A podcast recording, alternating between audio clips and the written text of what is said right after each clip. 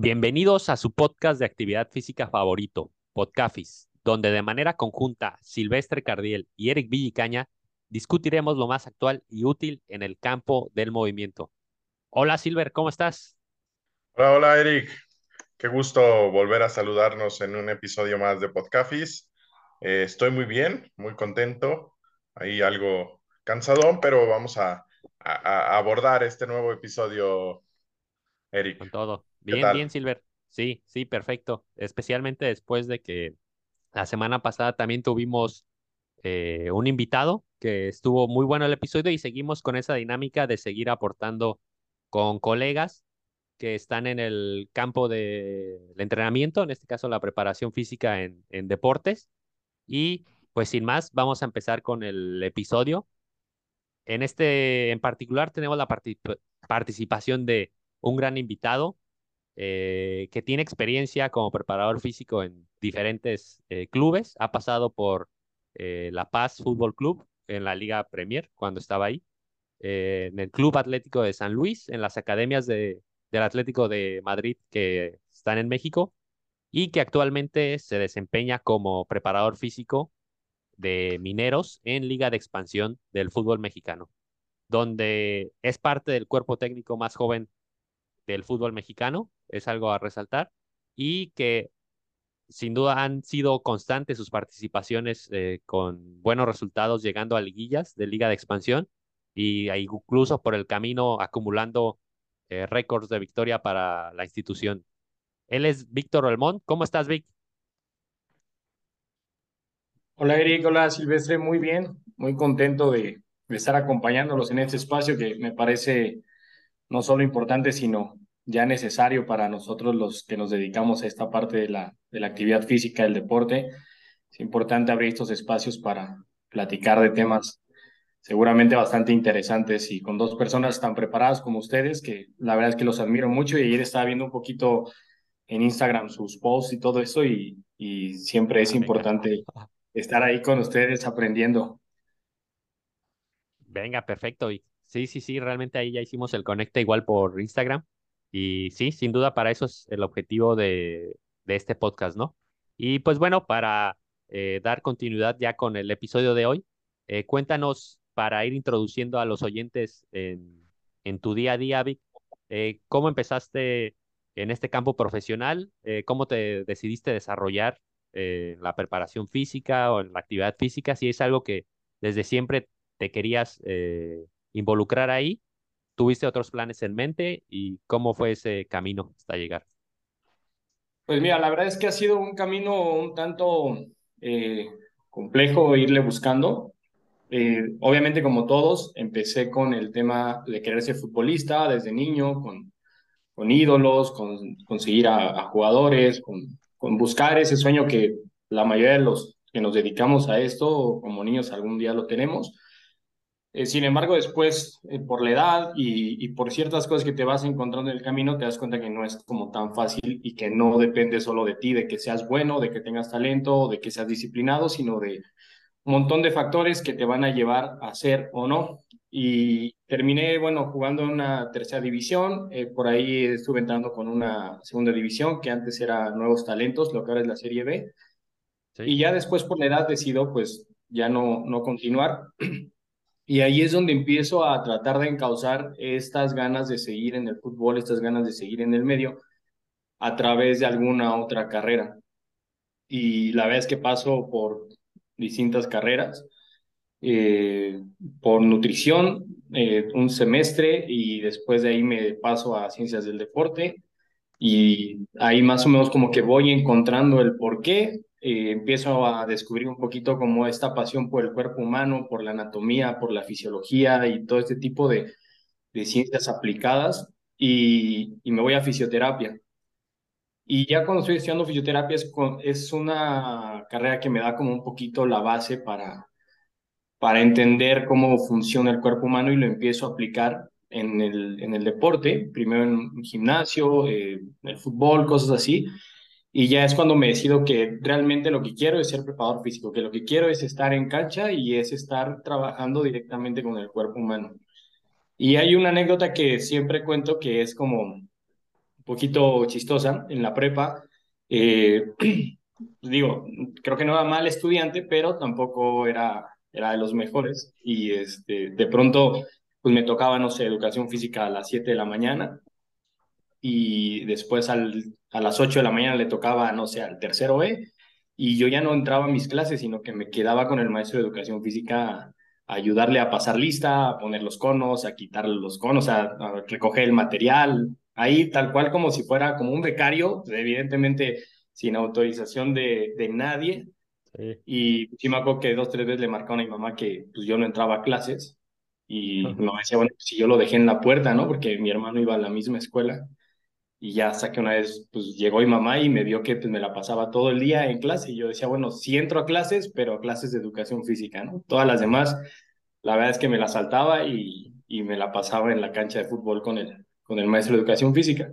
Me parece que desde ahí como que tenía esa inquietud. Y después, bueno, entre que jugaba fútbol y cosas así, en algún momento empecé como entrenador de porteros en una, en una academia en Ciudad de México, en Banrural. Eh, cosas que de pronto no, hoy en día no comparto, pero bueno, al final así fue mi, mi carrera y mi desarrollo, eh, pues de manera empírica, ¿no?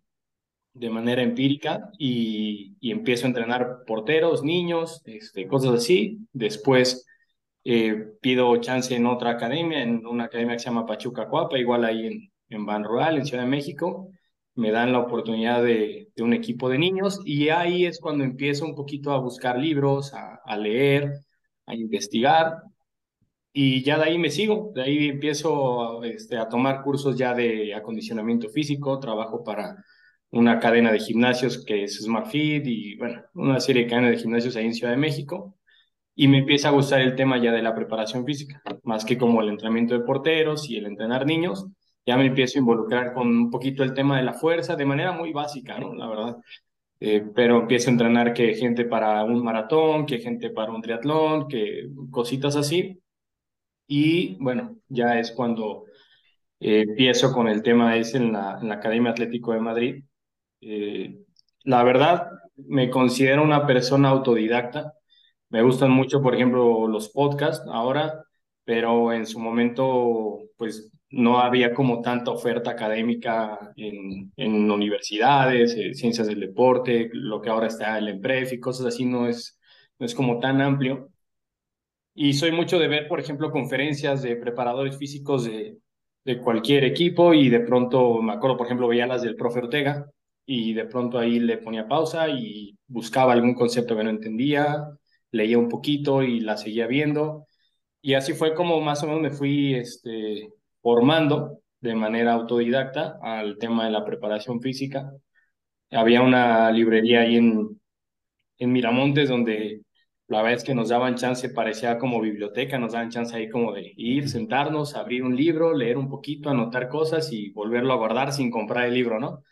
y de pronto sí cuando había posibilidades pues comprábamos uno que otro libro, pero era como un poquito la dinámica. Y así fue, que que me fui como encauzando y, y, buscando también, pues, evidentemente, ciertos referentes que me, que me llevaran a, a esto. Hasta, pues hasta ahora, que afortunadamente estoy pues rodeado de, de mucha gente pues, muy capaz, mucha gente que, que me nutre y, y te digo, al final sigo aprendiendo de ciertos referentes que, que tengo en la actualidad y sigo leyendo y sigo indagando y de pronto a veces el trabajo no, no permite darte todo ese tiempo, pero sí trato de seguirlo haciendo. Muy bien, Vic. Eh, creo que todos los que han pasado por este podcast, incluyéndome e incluyendo a, a Eric, han pasado por una parte empírica eh, mucho antes de, iniciar alguna eh, preparación en, las ciencias del movimiento, en las ciencias del ejercicio. Creo que es parte fundamental para pues formar, ¿no? A, esos eh, futuros profesionales del, deporte, porque si bien tú, tú, podrías y tienes la capacidad de entrenar deportistas eh, de múltiples deportes, cuando tú vienes de, un ambiente en el cual eh, vives el deporte, eh, soñaste por el deporte y, hiciste tantos sacrificios por ese deporte, pues obviamente te va a dar eh, enseñanzas y experiencias bastante, bastante, bastante ricas, ¿no? Y, ahora, antes de, comenzar con todo, cuéntanos un poquito más. ¿Quiénes fueron tus primeros referentes? Por ahí Eric y yo hemos tenido ya algunos eh, episodios anteriores donde hemos hablado de, que a lo mejor fue como tú, yo me incluyo, que, alguna vez escuché eh, las conferencias del profe Ortega, de, muchos otros preparadores físicos, pero en general, ¿quiénes han sido aquellos eh, preparadores físicos que, o, profesionales en las ciencias del deporte que, que han marcado un antes y un después en en el ámbito profesional de Víctor Belmont? Pues mira, eh, de los primeros, debo decir que eh, Daniel Ipata, Daniel Ipata en el, en el momento en que ellos ganan la Sudamericana, que ganan todo con Pachuca, un tipo que en ese momento fue muy innovador, que empieza con el tema este de prevención de lesiones, que en ese momento todavía era así, aunque hoy sabemos que a lo mejor ya se encausa un poquito más a reducción de riesgo y tiene cosas como un poquito más específicas. Pero él empieza con este tema de la monitorización de la carga, con la frecuencia cardíaca, con este, unas plataformas ahí de inestabilidad y, y tomo un curso con él en, en un hotel, en el hotel ahí en Ciudad de México y, lo conozco y, y, de pronto veo que tiene como cosas buenas. A la fecha tengo, eh, he podido platicar con él cuando estuvo en Cancún, que vino acá a Zacatecas, la verdad es que fue a un, pues como un logro para mí es decir, hace 10 años yo a Daniel Ipata lo veía como un ídolo, un referente y hoy en día pues tengo la posibilidad de enfrentarme como colega a él, ¿no? En, Liga de Expansión. Eh, el profe Ortega, evidentemente también un tipo que, que me han hablado muy bien de él como, como profesional, es un tipo igual innovador que, que hoy, al final por algo, también está ahora en el Mundial en la, la selección de Uruguay. Y después, eh, uno de, las, de mis máximos referentes pues, ha sido Giver Becerra, que hoy en día eh, la vida me ha dado la posibilidad de sentarme a platicar dos veces con él, que era algo que igual pues nunca imaginé, que lo sigo desde hace 10 años, y, y de pronto eh, ver su trabajo, ver sus ejercicios, él muy enfocado a la fuerza, a la tecnología, tema de gimnasio, y, ya he tenido la posibilidad de ver un entrenamiento de él, de, conocerlo, de platicar con él. Esos han sido como, como esos referentes. Y, y, bueno, te digo, al final hoy la vida me ha dado la posibilidad de sentarme a platicar con él, con tipos como, como Javier Arnaiz, por ejemplo, que ahora está en selección, selección nacional y, y tengo la fortuna también de hoy estar rodeado de, de gente bastante capaz. Te puedo decir que, hay dos preparadores físicos, tres aquí en, en Mineros, que están en tercera división, en Liga Premier, que, que son grandes amigos, grandes personas, que son personas que me nutren día a día. Afortunadamente tengo, por ejemplo, el caso de Hugo Mercado, que es una de las personas que trabaja conmigo directamente en primer equipo. Tipo muy capaz para el tema de WIMU, de la tecnología, de los datos. El caso de, Jesús Holguín, que está en tercera división un tipo igual muy capaz en el tema de la gestión, muy cercano al, al jugador. El caso de Ernesto Valls, que lo considero también mi amigo, es un tipo que, bueno, hasta problemas personales, un día que yo no, no puedo más con la vida, le marco y, y él está ahí para, para apoyarme y, un gran profesional.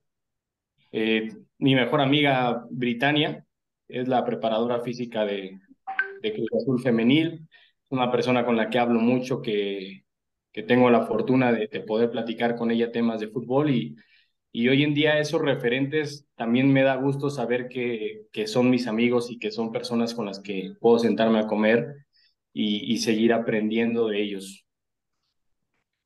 Perfecto, Vic. La verdad que nos deja bien esa, esa respuesta como para la siguiente pregunta que te queríamos hacer, ya que empezaste a platicar un poquito de, otros integrantes del staff ahí de Mineros, más otros que tienes en, en otros equipos, pero igual para que nos des un contexto eh, y, especialmente a los oyentes, eh, ya con esta relación que tienes con el staff, ¿cómo es eh, un día a día, digamos, común y la relación que tienes semana a semana con el staff de trabajo? De manera resumida, ¿no? Puede ser muy largo, pero más o menos cómo se lleva esa dinámica. Ok, pues mira, tenemos la fortuna, como lo mencionaste al inicio, de ser el cuerpo técnico más joven. Entonces, prácticamente Alexis y yo somos los más grandes con 32 años de ahí todos tienen eh, 30, 27, 28 años, entonces tenemos eh, pues gente de hasta de 21 años, 22 años y, y es un ambiente, la verdad, bastante, bastante amable, bastante eh, relajado. Creo que somos un cuerpo técnico muy trabajador. Eh, somos tipos muy trabajadores que están metidos 24/7 en esto. pues el, el día a día, eh, pues prácticamente el primer día de la semana es este, reunirnos, eh, que siempre es un día de recuperación, donde la planeación de ese día está, se recarga un poquito más en, en Hugo y en mí, que somos los preparadores físicos, eh, mucho un tema de movilidad, un tema de estiramiento, recuperación. Evidentemente habrá una que otra tarea adquisitiva, pero es un poquito más fácil de, eh, de, diseñar esta, esta sesión, porque digo, hay, hay mucho peso sobre, sobre nosotros en el gimnasio, en, incluso en cancha, y eh, nos reunimos, eh, todo el cuerpo técnico, y ahí ya es cuando se, se hace una jerarquización de contenidos durante la semana, cuántos días tenemos, porque el calendario de expansión no siempre te permite un, un morfociclo patrón completo de, cinco o seis días, y a partir de ahí empezamos a diseñar tanto las subdinámicas, los tiempos, la cantidad de tareas que le vamos a dar a cada día y los contenidos de acuerdo ya al análisis propio y de rival que, por ejemplo, en este caso, eh, Bat Carlos y Alex, que son las tres personas que están en el área de inteligencia deportiva, pues ya hacen el reporte necesario y a partir de ahí arrancamos, arrancamos la semana. Eh, como tal, dentro de, de, mis actividades ya como de manera individual, pues es el tema de, normal, ¿no? Pararse temprano. Me, me, gusta mucho el mate, hacer un mate. Soy bien ferras con eso, todos los días tomo, tomo mate. Y este... ahí, paréntesis, ¿cómo te llegó ese hábito? ¿Tuviste contacto con algún argentino o...? ¿Qué, ¿qué onda? Sí, un amigo, bueno, conocido ahí en, en Zacatepec, un argentino me enseñó, me empezó a gustar y ya llevo como 10, 12 años tomando, tomando mate. Es como ya como el café del día, para mí es, es, es eso el mate, ¿no? Claro, claro. Y ya prácticamente todos los días, todos los días lo tomo. Eh, me gusta andar en bici, me voy en bici al estadio, es muy cortito, son cuatro kilómetros. Y bueno, llegamos al estadio, eh, casi siempre llegamos dos horas antes de la, de la sesión. Eh, revisamos un poquito lo que ya planeamos un día antes, algún repaso, si hay que cambiar algún jugador, si hay algún tema este, en cuanto a espacios y tiempos, cosas y que haya que ajustar. Y pues salimos a sembrar, ¿no? Eh, y ahí hacemos todos de todo, ¿no? Desde el mister hasta los utileros, todos, si tenemos que cargar la portería entre cinco, pues cargamos la portería entre cinco. Evidentemente hay ciertas funciones, hay gente que se dedica con, a, medir eh, cada una de las tareas, los utileros con el tema de los elásticos, eh, los, los balones, hay quien hace los juegos de casacas, entonces es una dinámica bastante buena y este, bueno, se siembra el tema este de, de la sesión, se repasa ahí algunas, algunas cositas, eh, en ocasiones alguna, mm, llamemos de preactivación con algunos jugadores que les gusta llegar antes, usar el roller, este, estirar un poco, hacer algo de gimnasio, movilidad, estar pendiente de ellos. Eh, el tema este del wellness, que es eh, el responsable es Hugo, los días que se requiere hacer este test de wellness, hacer el, el wellness, sacar un poco de información, saber si eso va a hacer que ajustemos alguna, alguna tarea, diferenciar algún jugador, cosas así. Y bueno, empieza el tema ya de como tal el show de la sesión. Eh, hacemos una, eh, bueno, hay siempre una activación, dependerá mucho del día, dependerá de los objetivos de la semana.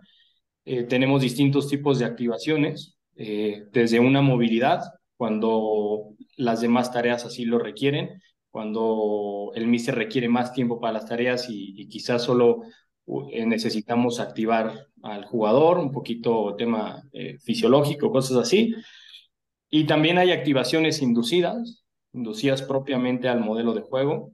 una activación puede ser desde una, alguna figura de pase con con sub principios como, como tercer hombre, como apoyos, cositas así, eh, mecanizaciones para, para cargar el área, para defender el área, para defender el espacio. Eh, puede ser un juego de posición, juego de posición para 22 jugadores o juego de posición para 11 jugadores, dividir dos juegos de posición. Algún lúdico, también llegamos a tener activaciones eh, lúdicas, algunos, algunos concursos ahí con algunos premios, cositas así. Y bueno, ya una vez que, que termine esa parte de la activación, eh, nosotros ya como la parte de preparación física nos seguimos involucrando en, en el desarrollo de la sesión. Eh, evidentemente ya los auxiliares cobran mayor peso. Eh, el míster a veces, pues hasta la última tarea interviene o interviene poco. Y nosotros eh, nos involucramos mucho en la dinámica, de pronto algunas correcciones que, que nosotros vamos a ver, eh, que es menor que, que en las activaciones, nuestra incidencia, pero sí también tenemos la libertad de pronto hacer alguna observación, alguna corrección o hacérsela saber a los auxiliares para que en el momento que ellos, ellos quieran o, o consideren prudente hacérsela al jugador, en ocasiones la hacemos de abanderados para darle un poquito más de realidad a las tareas, este, eh, estar ahí con los reinicios, es decir, que, que esto fluya. Te digo, hacemos de todo, desde de pronto si te queda cerca la hielera, en la pausa meter la hielera, hasta, eh, bueno, más, más cosas ya un poquito más específicas. Y después de eso ya viene el tema del estiramiento, eh, los tapetes, el estiramiento, algunos que requerirán un estiramiento asistido, otros que, que simplemente estiran ahí muy, muy ligero. Eh, días que tenemos eh, crioterapia, pues estar pendiente para llevar una relación de los jugadores que entran a, a crioterapia. Eh, la parte de nutrición, que tienen una colación al final de, del entrenamiento. Hay algunas, este, no sé, frutas, sándwich, cosas así. Jugadores que de pronto van al gimnasio, jugadores que de pronto van a, terapia. Y ya, al final eh, se termina la sesión y todavía nos quedamos ahí media hora, 40 minutos, un poquito eh, con lo que alcanza a, quedar, eh, algunos que llegan a hacer definición, algunos algún trabajo específico, cositas ya muy puntuales. Y bueno, pues terminamos y ya nos reunimos en el vestidor o a veces en la oficina y ya es cuando empieza dentro del área de la preparación física el tema de la descarga de datos de Wimo que el responsable tío de esa área es, es Hugo. Y ya empezamos a ver como el entrenamiento, ver cosas muy puntuales, algunas cosas que nos gustaron, otras que, quizá haya que mejorar. Y empezamos con el diseño de, de la sesión del día siguiente.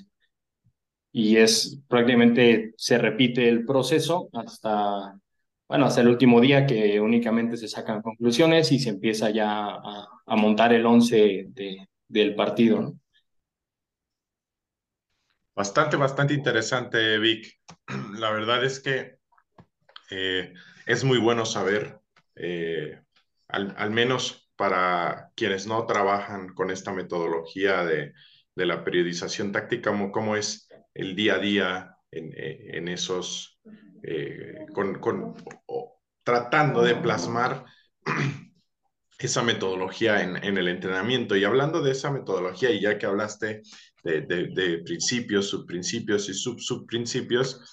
Eh, en tus palabras y desde tu perspectiva como preparador físico, eh, ¿cuáles son las principales características de esta metodología? Y si podrías eh, también acercarnos o introducirnos a qué se refiere la, periodización táctica, porque muchos de, de, los que nos escuchan, pues son estos estudiantes que como nosotros quisieron encontrar respuestas donde no las había y creo que sería muy bueno para ellos eh, saber eh, desde tu perspectiva, desde eh, el preparador físico, cómo, cómo plasmar todo esto. Claro, mira, yo creo que, bueno, primero tratamos de acercarnos lo más que podemos al tema de la, de la periodización táctica, como tal, la metodología. Y hoy en día también ya la periodización táctica es una marca registrada que ya tampoco puedo yo decir trabajo periodización táctica si no tengo esta certificación por parte de, de, esa institución que ya está formando eh, entrenadores con, con esta metodología. Sin embargo, sí nos acercamos muchísimo y, digo también nos acercamos porque también, pues un poquito la precisión táctica habla de adaptarte al contexto, ¿no? Y el contexto latino tiene cosas muy particulares que, que no lo tiene el contexto, a lo mejor en Portugal, en España, en Alemania, en, otros países que, que cada uno tiene cosas muy específicas. Eh, como tal, eh, la periodización táctica o, o, esta metodología que nosotros llevamos es basarnos en el modelo de juego. Es en el modelo de juego y, y con eso me refiero a que todo, todo, todo, todo es, eh, o sea, gira en torno al modelo de juego. No hay una cosa que se salga o una cosa que yo vaya a beneficiar al modelo de juego. Es decir, eh, desde punto de vista como preparador físico. Muchas veces nos gusta el trabajo de fuerza, nos gusta el trabajo de velocidad, de resistencia, de mil cosas, de mil capacidades físicas, eh, y que las capacidades físicas evidentemente existen y existe un organismo que se estimula y, todo lo que ya sabemos del cuerpo humano existe, sin embargo, eh, yo soy más creyente de esta adaptación fisiológica al modelo de juego más que de una preparación física. Y partiendo de ahí es que todas las tareas se, se encausan a esto. ¿A qué voy? Eh, de nada me sirve trabajar la velocidad con un jugador que el modelo de juego no le requiere eh, acciones de alta velocidad, ¿no? De nada me sirve trabajar eh, la fuerza con un jugador que quizá el modelo de juego le va a requerir más eh, desarrollar la resistencia dentro del juego. Aunque evidentemente pues va a ocupar todas las capacidades físicas y este, rutas metabólicas y todo lo que ya sabemos. Sin embargo, cada jugador debe estar adaptado fisiológicamente a lo que se le pide dentro del modelo. Y es por eso que utilizamos mucho esta parte, esta herramienta que hoy tenemos de WIMU, porque muchas veces decimos, no, es que todos tienen que correr la misma cantidad de kilómetros y el WIMU nos tiene que marcar que todos corren lo mismo. Y no es así. No es así. Al final eh, tenemos eh, cuando jugamos con línea de 5, bueno, los carriles en algún momento van a correr cierta cantidad de kilómetros en un día de duración. Eh, cuando es línea de 4, seguramente que un lateral va a correr más que el otro. Eh, cuando son dos mediocentros, cuando es uno solo, cuando, en fin, dependiendo la estructura y dependiendo lo que buscamos, eh, pues cada jugador va a tener eh, requerimientos específicos. Entonces, más o menos por ahí, no sé si, si, voy, si voy como bien en el, en el tema este de la, de la metodología. Trabajamos a través de tres subdinámicas, más los dos días de recuperación, que es un morfociclo completo, que es el día de recuperación.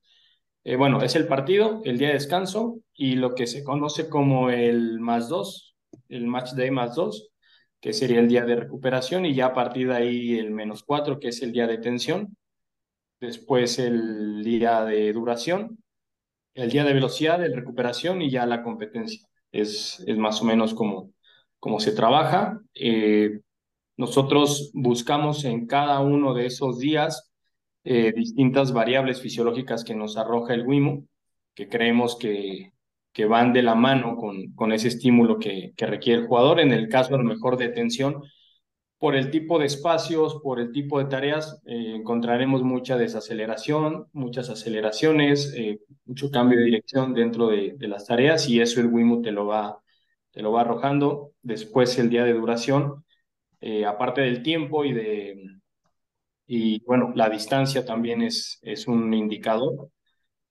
Y el día de velocidad, de pronto sí, ciertas aceleraciones, eh, sprints, el high speed running, y son como esas variables que, que buscamos. Pero siempre eh, lo primero es que se cumplan los objetivos y los principios, los subprincipios y sub-sub de nuestro modelo de juego. Y ya eso solamente nos va dando una referencia si el jugador está llegando al estímulo fisiológico a través de esas tareas que, que proponemos eh, cercanas al, al, modelo de juego. Y bueno, ya después el, el, tema de los días de recuperación, el día de partido, ya se evalúa de, de otra forma. Muy bien. Yo tengo una, una pregunta que realizo mucho y no esto como eh, con el afán de, de lo, a, lo, mejor muchos podrían pensar que es para casar, ¿no? A los profesionales, que si hay gente que realiza eso, pero es más para ver cómo diferentes profesionales abordan eh, mismos problemas, ¿no? En los últimos tres podcasts he preguntado eh, esto y es, ¿qué pasa en, en, en, mineros cuando no se cumple una variable? O sea, por ejemplo, ¿no? En un, en un día de alta tensión, eh, si se requiere que se hagan eh, determinadas desaceleraciones, aceleraciones, ¿qué pasa si no se cumple eh, con, el, con, el, con el trabajo establecido, que obviamente pues se busca, ¿no? Que, que, que se logre de, de, esa manera. ¿Qué pasa cuando no, no se logra o no se alcanza ese estímulo deseado en, en la periodización táctica, Víctor? Ok, nosotros primero, eh, partiendo de este, esta idea en estas metodologías, que, que, lo principal es el modelo de juego, que lo principal es el propio juego y todo el, el, estímulo fisiológico es por arrastre, te puedo decir que no pasa nada, ¿no? O sea, no pasa nada en el sentido que eso es algo que yo justamente escuché en un podcast de un, de un preparador físico, no tengo presente el nombre, pero que habla sobre que los, los números trabajan para nosotros, no nosotros para los números. ¿no? Entonces, lo principal para nosotros siempre es que se den los comportamientos eh, que buscamos. La idea de juego, que se plasma después en un mundo de juego, que se dé eh, durante las tareas. El tema de las, de, el principio de la, de la propensión, que es que se dé cuántas veces y que se dé en un contexto eh, natural del propio juego. Después, evidentemente, habrá días que no llegamos eh, que no llegamos a cierto estímulo, que no llegamos a cierto tiempo, o hay días que incluso nos pasamos también, ¿eh? Sí, sí, sí, también pasa. Pero siempre lo primero es evaluar si estamos llegando a los comportamientos que se buscan. Después, evidentemente, eh, se llegará o no, y lo que te decía, al final los números te ayudan a tomar decisiones. De pronto a lo mejor no tuviste ese estímulo, a lo mejor el día de duración las cosas salieron súper bien e incluso hasta terminamos quitando un bloque de una tarea porque creíamos que ya con eso los jugadores habían adquirido lo que se proponía y a lo mejor eso nos da para tener una tarea más el día de velocidad o igual, ¿no? El día de tensión a lo mejor no se llegan a ciertas desaceleraciones, pero no significa que el día de duración no vaya a haber desaceleraciones y quizá podemos meter algún juego de posición más alguna tarea más o darle dos, tres minutos más a un bloque de una tarea y pues ahí más o menos ir compensando un poquito, ¿no? Pero no nos preocupamos tanto por si se da o no se da el, el estímulo fisiológico, porque al final eh, también todos los partidos son diferentes y, y, a lo mejor en este, en este morfociclo no llegamos a cierto estímulo de distancia, pero quizá también es un partido en el pasar mucho tiempo con balón y no, no estaremos corriendo tanto sin balón y eso va a hacer que sumemos poca distancia, ¿no? Que, que ha pasado y bueno, hay sin fin de variables que están un poquito más relacionadas con comportamientos individuales de cada jugador, pero ahí sí te puedo decir que realmente no pasa nada. Sí lo tomamos en cuenta y sí tomamos decisiones, pero no nos quita el sueño un día no llegar, porque al final al otro día tenemos eh, más objetivos eh, tácticos y también fisiológicos que cumplir y de pronto eh, al final el jugador está recibiendo ese estímulo constante. Sí, qué, qué, qué bueno, excelente respuesta, Vic. Eh, yo con esto lo que busco para las personas que nos escuchan es dar esa idea de que no hay un solo camino para lograr el objetivo y muchas veces el objetivo no va a depender de un número, ¿sí? O desde la perspectiva que el preparador físico pueda tener, sino del resultado en la competición, sea individual o sea colectiva. Eso es lo que va a determinar eh, si realmente se logró el objetivo, porque el objetivo en cualquier competición es ganar, ¿no? Más allá de que si se hizo de buena manera, si se hizo con una preparación física descomunal, hay mil maneras de, de, de lograr eh, un objetivo, una victoria o simplemente de transmitir aquello que nosotros deseamos transmitir. Ahí, fíjate que creo que diste también un punto, que es el, el objetivo eh, va más allá de, de, ciertos números y en este caso el fútbol me parece que es muchísimo más complejo que, que simplemente un, un número o una distancia o una velocidad o algo así porque hay equipos que son líderes en las variables de WIMU, que son los que más corren, los que más sprints tienen, las que más desaceleraciones tienen, en fin, son líderes y no, no son campeones. La vez que nosotros tuvimos las, las siete victorias seguidas en Liga de Expansión, éramos el equipo que menos corría. E, esas, esos siete partidos que tuvimos, que después ahora Celaya rompió el récord en Liga de Expansión, pero el récord al final sigue aquí en la institución, el, siete victorias seguidas, éramos el equipo que menos corría. Y cada semana salía el reporte de Wimo de, de la liga y éramos el último lugar. Y al final, después no fuimos campeones en ese torneo. Entonces, no te determina, el resultado final no te lo determina si eres, si ganas siete partidos seguidos eh, o si no, hay torneos que hemos empezado perdiendo y hemos llegado a la semifinal, hay torneos que hemos empezado ganando y nos quedamos en repechaje, eh, hay torneos que hemos sido líderes, hemos tenido jugadores líderes en ciertas variables y, y después no ha pasado nada con ellos. Y también hemos tenido jugadores líderes en ciertas variables que han ido a primera división, en fin, no te lo define solo el número, solo la preparación física o solo eh, una estructura táctica, sino que al final el, objetivo final te lo va a definir eh, desde un tema eh, táctico, desde un tema fisiológico, desde un tema de gestión, de grupo, de mil cosas, y que después puedes tener todo en orden y todo muy bien y no ser campeón, y eso también es de lo más normal y de lo más natural en este deporte donde al final es campeón uno de 18, ¿no? uno de 20, uno de, de 30 equipos y, y, eso pues te lo van a definir mil cosas que hay veces que, que no tienes la respuesta, ¿no? Claro, claro, Vic. Realmente muy importante todo eso que mencionas, tener como la perspectiva en grande, ¿no? De, de todo lo que sucede en la competición. Y yéndonos ya un poquito eh, un pasito atrás cuando mencionabas el hecho de diseñar las tareas, buscando siempre como referencia al modelo de juego. Eh, siempre es interesante saber eh, cómo lo llevas tú a cabo, de dónde sacas como esa, aquí van a ir varias preguntas enlazadas, esa inspiración para buscar desde la parte de la preparación física que tengan ese componente adquisitivo. Y también recuerdo esta parte de la periodización táctica que menciona que la intensidad eh, tiene un carácter eh, no solamente, digamos, físico, sino también mental, con el componente de eh, concentración táctica y que no es solamente cuánto corres o a qué velocidad lo haces, ¿no? ¿Cómo te aseguras de, de tú, bueno, desde tu parte y en, y en tu manera de colaborar con el diseño de tareas, de que esté involucrada esa situación de intensidad táctica que le podemos decir y si hay como una manera en que tú digas, ¿sabes qué? Aquí se cumplió, sabiendo que es más difícil, por decir, de, medirlo, ¿no? Pues mira, primero te digo, cuando ya tenemos los objetivos planteados de, de la semana y se diseña la sesión, eh, se van...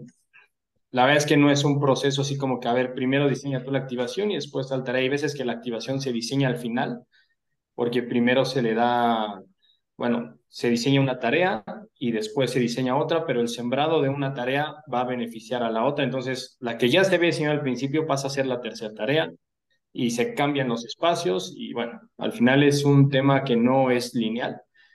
Y después, bueno, cuando toca diseñar la activación, cuando es inducida, ahí este, pues no es como que solo la diseñe yo, sino me apoyo mucho de BAT, por ejemplo, y de pronto, a ver, ok, voy a hacer una, una activación para desmarques de ruptura, ¿no? De, de algún de nuestros delanteros o de nuestras medias puntas, ok.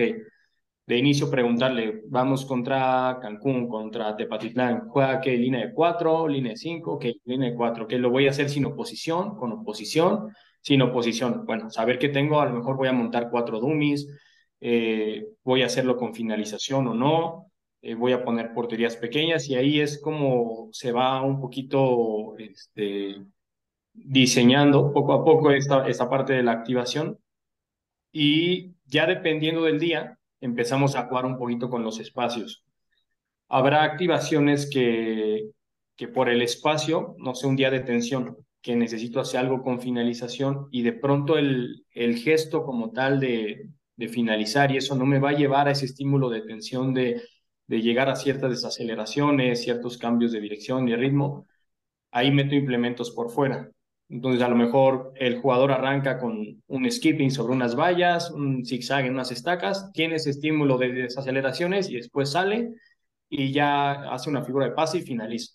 Quizá la figura de pase y la finalización no tienen tanto ese componente fisiológico de la subdinámica, pero sí tiene un componente eh, táctico, eh, no sé, desde sus sub principios, eh, hay un tercer hombre o hay una forma de cargar el área, un desmarque de ruptura, cositos así, y ahí estamos cumpliendo los dos. Habrá días como el de, a lo mejor, duración, que hacemos una activación para, no sé, la línea defensiva, de defensa del área, y los hacemos reducir y después volver al área, defender, vascular, y están recibiendo el estímulo fisiológico y el estímulo táctico de eh, a lo mejor un momento sin balón, a lo mejor un momento con balón, de una transición, en fin. Ya ahí en ese tipo de activaciones se puede mezclar, pero digo, hay unas en las que no se, no se mezcla, ¿no? Y ya después en el otro, la otra parte de diseño de tareas, hoy en día somos un cuerpo técnico que ya lleva dos años trabajando juntos, en mi caso tres años con, con Alexis, eh, y ya pues prácticamente conocemos el, espacio que, requiere cada tarea. Eh, al inicio en, en, La Paz y los primeros eh, meses aquí, pues sí, de pronto le damos mucho énfasis a decir tantos metros, un poquito más amplio, menos, que te digo que eso hay veces que se cambia en el momento ya del sembrado, ya cuando lo vemos, pues está muy grande o está muy chico el espacio, pero ya prácticamente los espacios ya los tenemos muy bien hechos, el juego de posición, el 4 contra 4 más 3, ya sabemos cuántos metros es, eh, ya sabemos si queremos hacer un intersectorial en día de tensión para cinco jugadores, ya sabemos qué espacio es, entonces ya más o menos tenemos eh, bien dominado esa parte de los espacios y luego el tiempo lo hacemos a través del tiempo efectivo de, sacamos un porcentaje del tiempo efectivo de partido. Entonces, por ejemplo, el tiempo efectivo de Mineros es de 52, 53 minutos. Somos de los equipos que más tiempo efectivo tiene dentro de, de la competencia. Y a partir de ahí sacamos eh, cierto porcentaje, por ejemplo, el día de tensión, tenemos 35 minutos efectivos. El día de duración tenemos 45 minutos efectivos, que equivale casi un 80-85% de, del tiempo efectivo total del, del, partido. El día de velocidad tenemos 30 minutos y los días de recuperación 20 y 25 minutos. Entonces, ahí ya sabemos que un día de tensión tenemos 35 minutos y dependerá del tipo de tarea. Habrá veces que me diga Alexis, ¿sabes qué? Quiero meter tres tareas pero bloques muy cortos de tres minutos, de cuatro minutos, o el día de duración, solo dos tareas y metemos tiempos más, largos. Te digo, ahí ya jugamos un poquito también con qué tipo de activación vamos a tener, pero ya tenemos el tiempo efectivo y la recuperación va a depender del tipo de tarea. Ya no nos metemos como en el volumen total de la carga, como en, como en algunas metodologías se ve que es ya con todo y recuperaciones y descanso y todo eso. Aquí hacemos el tiempo efectivo eh, con relación al partido y además el tiempo, en el tiempo efectivo de la sesión no entra la activación, que al final en el partido tú haces una activación de 20 minutos, pero después de esos 20 minutos tú tienes tus 53 minutos de tiempo efectivo dentro de los 90. Entonces acá igual, la activación no entra en el tiempo efectivo, a menos que sí sea una activación ya muy compleja, que hagamos una movilidad de 6 minutos y después la activación ya sea un juego de posición un poquito más complejo, en ocasiones sí decimos, esos seis minutos o esa activación en gimnasio no va a entrar en el tiempo efectivo, pero a partir del juego de posición, que es parte de la activación, sí lo vamos a meter en el tiempo efectivo. Pero ahí ya dependemos mucho de, de muchos factores, desde el wellness, desde qué pasó un día antes, desde qué va a pasar el día siguiente, eh, cositas así para determinar si va a ser más tiempo efectivo o menos tiempo efectivo. Sí, yo, yo tengo una pregunta bastante eh, interesante con, con, lo que acabas de decir, Vic. Sí, sí, sí. Eh, respecto a, al wellness, a, a, todo eso, a ese ojímetro que, que, que, te, que tienes eh, en los días previos, cómo visualizas los días posteriores, cómo desde la perspectiva que actualmente tienes en Mineros, cómo es el trabajo de prevención de lesiones en mineros bajo tu mando? ¿Cómo, ¿Cómo, es ese trabajo además de, preguntar el wellness, de, ver eh, las variables eh, eh, con el WIMU, también ver cómo se comportan los jugadores, si, si tú ya que los conoces o si hay jugadores que llevan tanto tiempo en el club que tú instantáneamente al verlos dices, este cuate no, no está, no está motivado, no, no está bien, toca hablar con ellos, porque también a veces, y, y, y él lo he escuchado en, bastantes podcasts, sobre todo lo leí en el libro de, de, de Martin Buchheit, eh, donde hablan sobre el manejo del ego en, en, el alto rendimiento, cómo, cómo se trabaja o cómo tú logras consolidar todas todos estos aspectos que son muy importantes en un, en un equipo colectivo? Mira, lo primero, el tema justamente de, cómo, de conocer al, al, jugador. Me considero una persona muy cercana al jugador y esto también yo lo escuché justo, y si me acuerdo, en el podcast de Palencia. Eh, y él hablaba de que todos los días él saluda a sus jugadores de mano. Todos los días los saluda de mano y él se da cuenta cuando un jugador no anda bien o, alguna situación y se acerca y platica con él. Y es algo que yo trato de hacer siempre, ¿no? De llegar al vestidor y meterme al vestidor de ellos y saludar a uno por uno de mano, uno por uno de mano. Y yo ya sé cuando un jugador de pronto siempre me saluda con una broma o siempre me saluda con una frase y de pronto ese día no lo hace. Ahí es donde digo, este como que anda anda raro, ¿no? Vamos a, vamos a ponerle atención. Y de pronto veo que a lo mejor la activación no anda tan bien y ahí ya a lo mejor me acerco, ¿qué onda? ¿Todo bien? Ah, pasa esto, bueno, vamos a darle para adelante o, o no, todo bien, ah, me siento cansado, X. Bueno, eh, estar como muy cercano ahí al jugador. Y te digo, eso lo aprendí en un podcast en el de Palencia y eso es algo que trato de hacer todos los días, todos los días. Este, y luego el tema este del, wellness y de, del RP, eso, eh, el responsable de esa parte es Hugo. Él es el que, el que hace este cuestionario.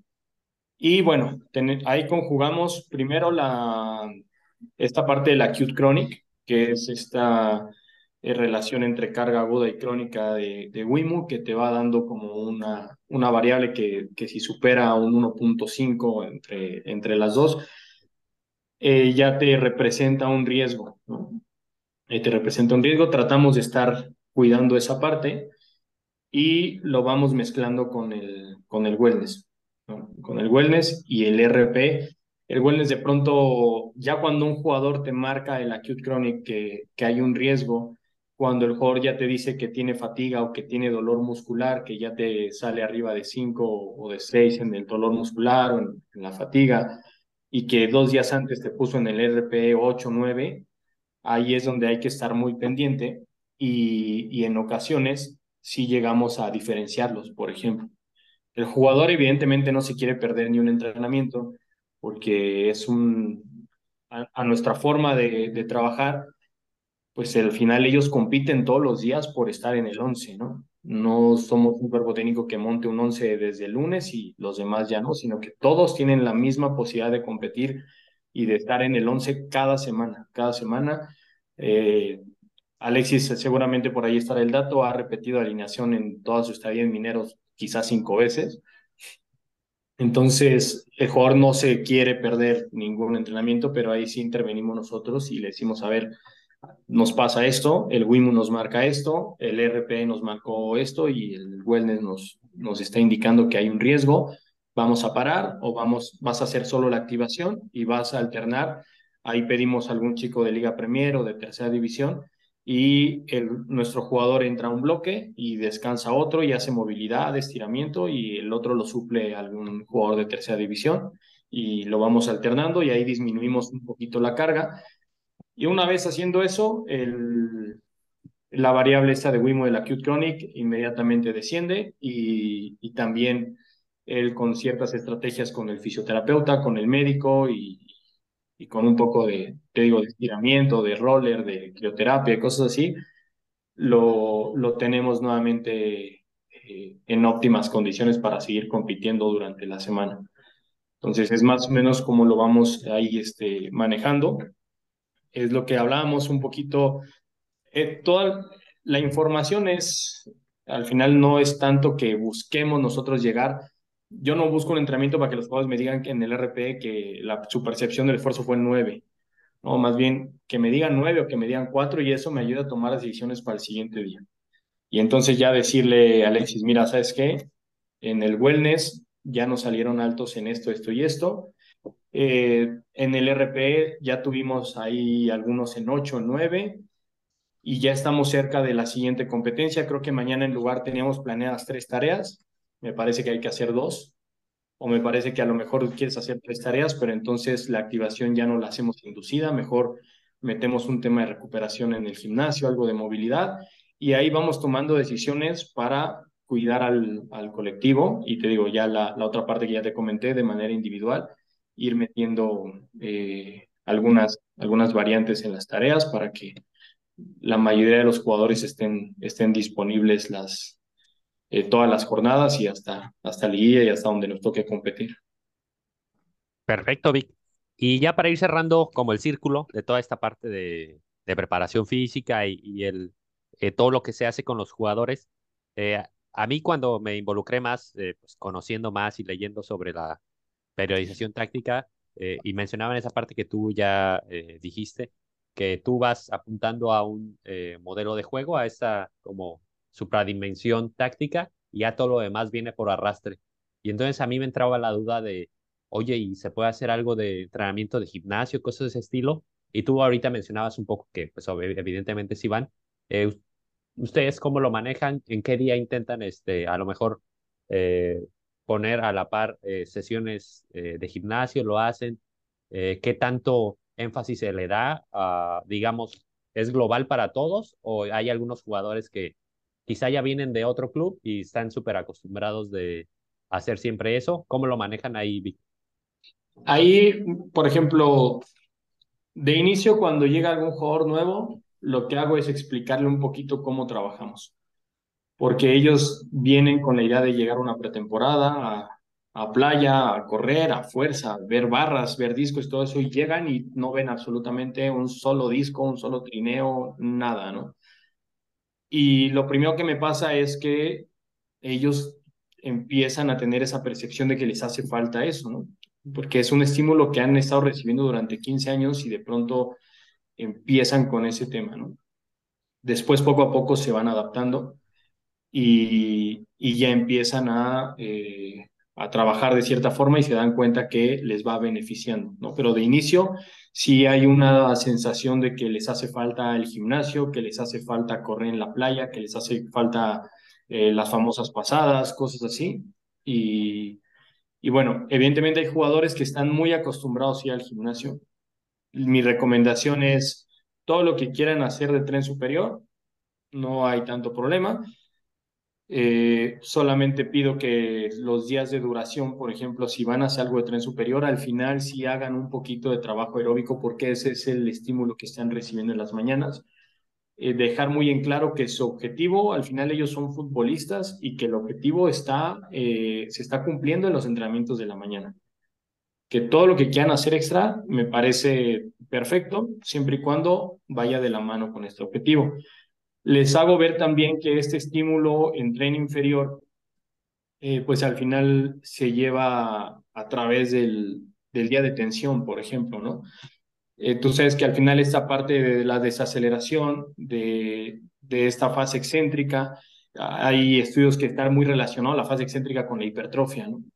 y con el estímulo de estas fibras tipo 2, del estímulo del, del sistema anaeróbico, o sea, todo lo que va muy relacionado con el, el trabajo de fuerza está muy relacionado fisiológicamente con el día de tensión. Entonces les hago, les hago ver eso para que sepan que no necesitan ir a meterse a la prensa o a leg extension, a aparatos así, porque ese estímulo lo están recibiendo y no solo lo están recibiendo fisiológicamente, sino eh, de manera muy específica, que esa fuerza que ellos buscan en un leg extension es la misma fuerza que los va a ayudar a desacelerar o a saltar o a hacer un cambio de dirección y, lo están recibiendo de manera muy específica. Entonces, tratamos de convencerlos de esa parte. También hay jugadores que por una cuestión de alguna lesión, de algún acortamiento, debilidad muscular, cosas muy, muy específicas que ya también el fisio evaluó. Ellos ya tienen una rutina eh, de todos los días o de cada tercer día eh, para, para realizar en el gimnasio, pero va más enfocada a un tema de eh, postoperatorio o un tema de, de, rehabilitación, o un tema de readaptación, o un tema pues como tal de disminución de, de una del riesgo de, de una recaída en alguna lesión. Pero eso es básicamente lo que yo pido. Primero el tema tren superior, libre, tren inferior, ahí sí trato de intervenir cuando van ellos a un gimnasio por fuera, eh, que me hagan saber un poquito lo que hacen, eh, si tienen algún preparador físico, generalmente les pido que esa persona se contacte conmigo para explicarle qué estímulo está recibiendo por las mañanas. Y eh, el tema, a lo mejor muchos, el tema aeróbico que les gusta correr y cosas así, lo único que pido es que vayan y lo hagan en el estadio, en la cancha, un poquito en la pista, que no lo hagan en pavimento por el tema del impacto y, es más como cuidarlos y pedirles que si van a hacer ese tipo de cosas también prioricen e inviertan en medios de recuperación. Los que tengan posibilidad de comprarse unas botas de compresión, que lo hagan. Los que tengan posibilidad de comprarse una tina y hacer crioterapia en su casa, que lo hagan. Y los que no, que compren un, roller que cuesta 300 pesos, eh, una liga que hagan estiramiento y que prioricen su recuperación y que se alimenten bien, que se hidraten bien y que vayan un poquito con ese estímulo al que están acostumbrados. Y también es un poquito lo que habla Tamarit, ¿no? Del, del café con leche de empezar un poquito a sí permitir ciertas cosas, pero poco a poco irlos introduciendo en esta forma de trabajo y que poco a poco se vayan adaptando y una vez que se dan cuenta que es eh, beneficio para ellos esta forma de trabajar, que va a prolongar sus carreras, que va a hacerlos rendir más, pues poco a poco se van, se van metiendo en este método.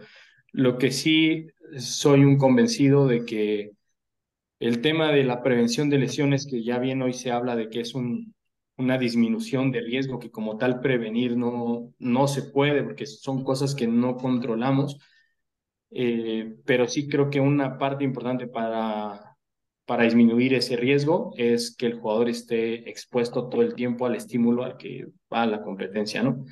Seguramente que si tú pones a un corredor de 400 metros planos a correr en el agua sin impacto y cosas así, y después lo sacas a la pista, pues es muy probable que, que exista una lesión. Y lo mismo pasa con el futbolista, si tú lo trabajas en, en la playa y en el bosque y en la montaña y en el gimnasio, eh, el día que tú lo metas a una cancha de fútbol con estímulos totalmente distintos a los que está acostumbrado, pues seguramente que habrá un riesgo. Entonces, este tipo de metodologías como la periodización táctica, como el microciclo estructurado, como, como todo esto eh, enfocado al juego y al modelo de juego, te ayuda a disminuir ese riesgo porque el jugador está expuesto constantemente al contexto al que se va a enfrentar en la competencia.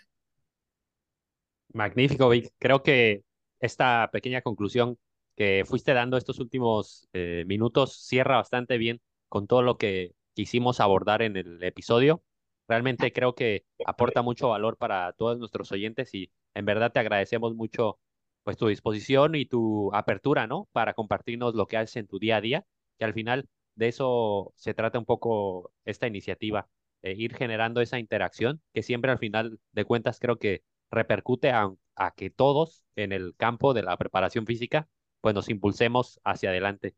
Eh, con esto te queremos agradecer, Vic, por eh, tu disposición hoy, esta ahorita que estuvimos platicando. También, Silver, que estuviste ahí con las preguntas el día de hoy. hasta aquí vamos a dejar el episodio.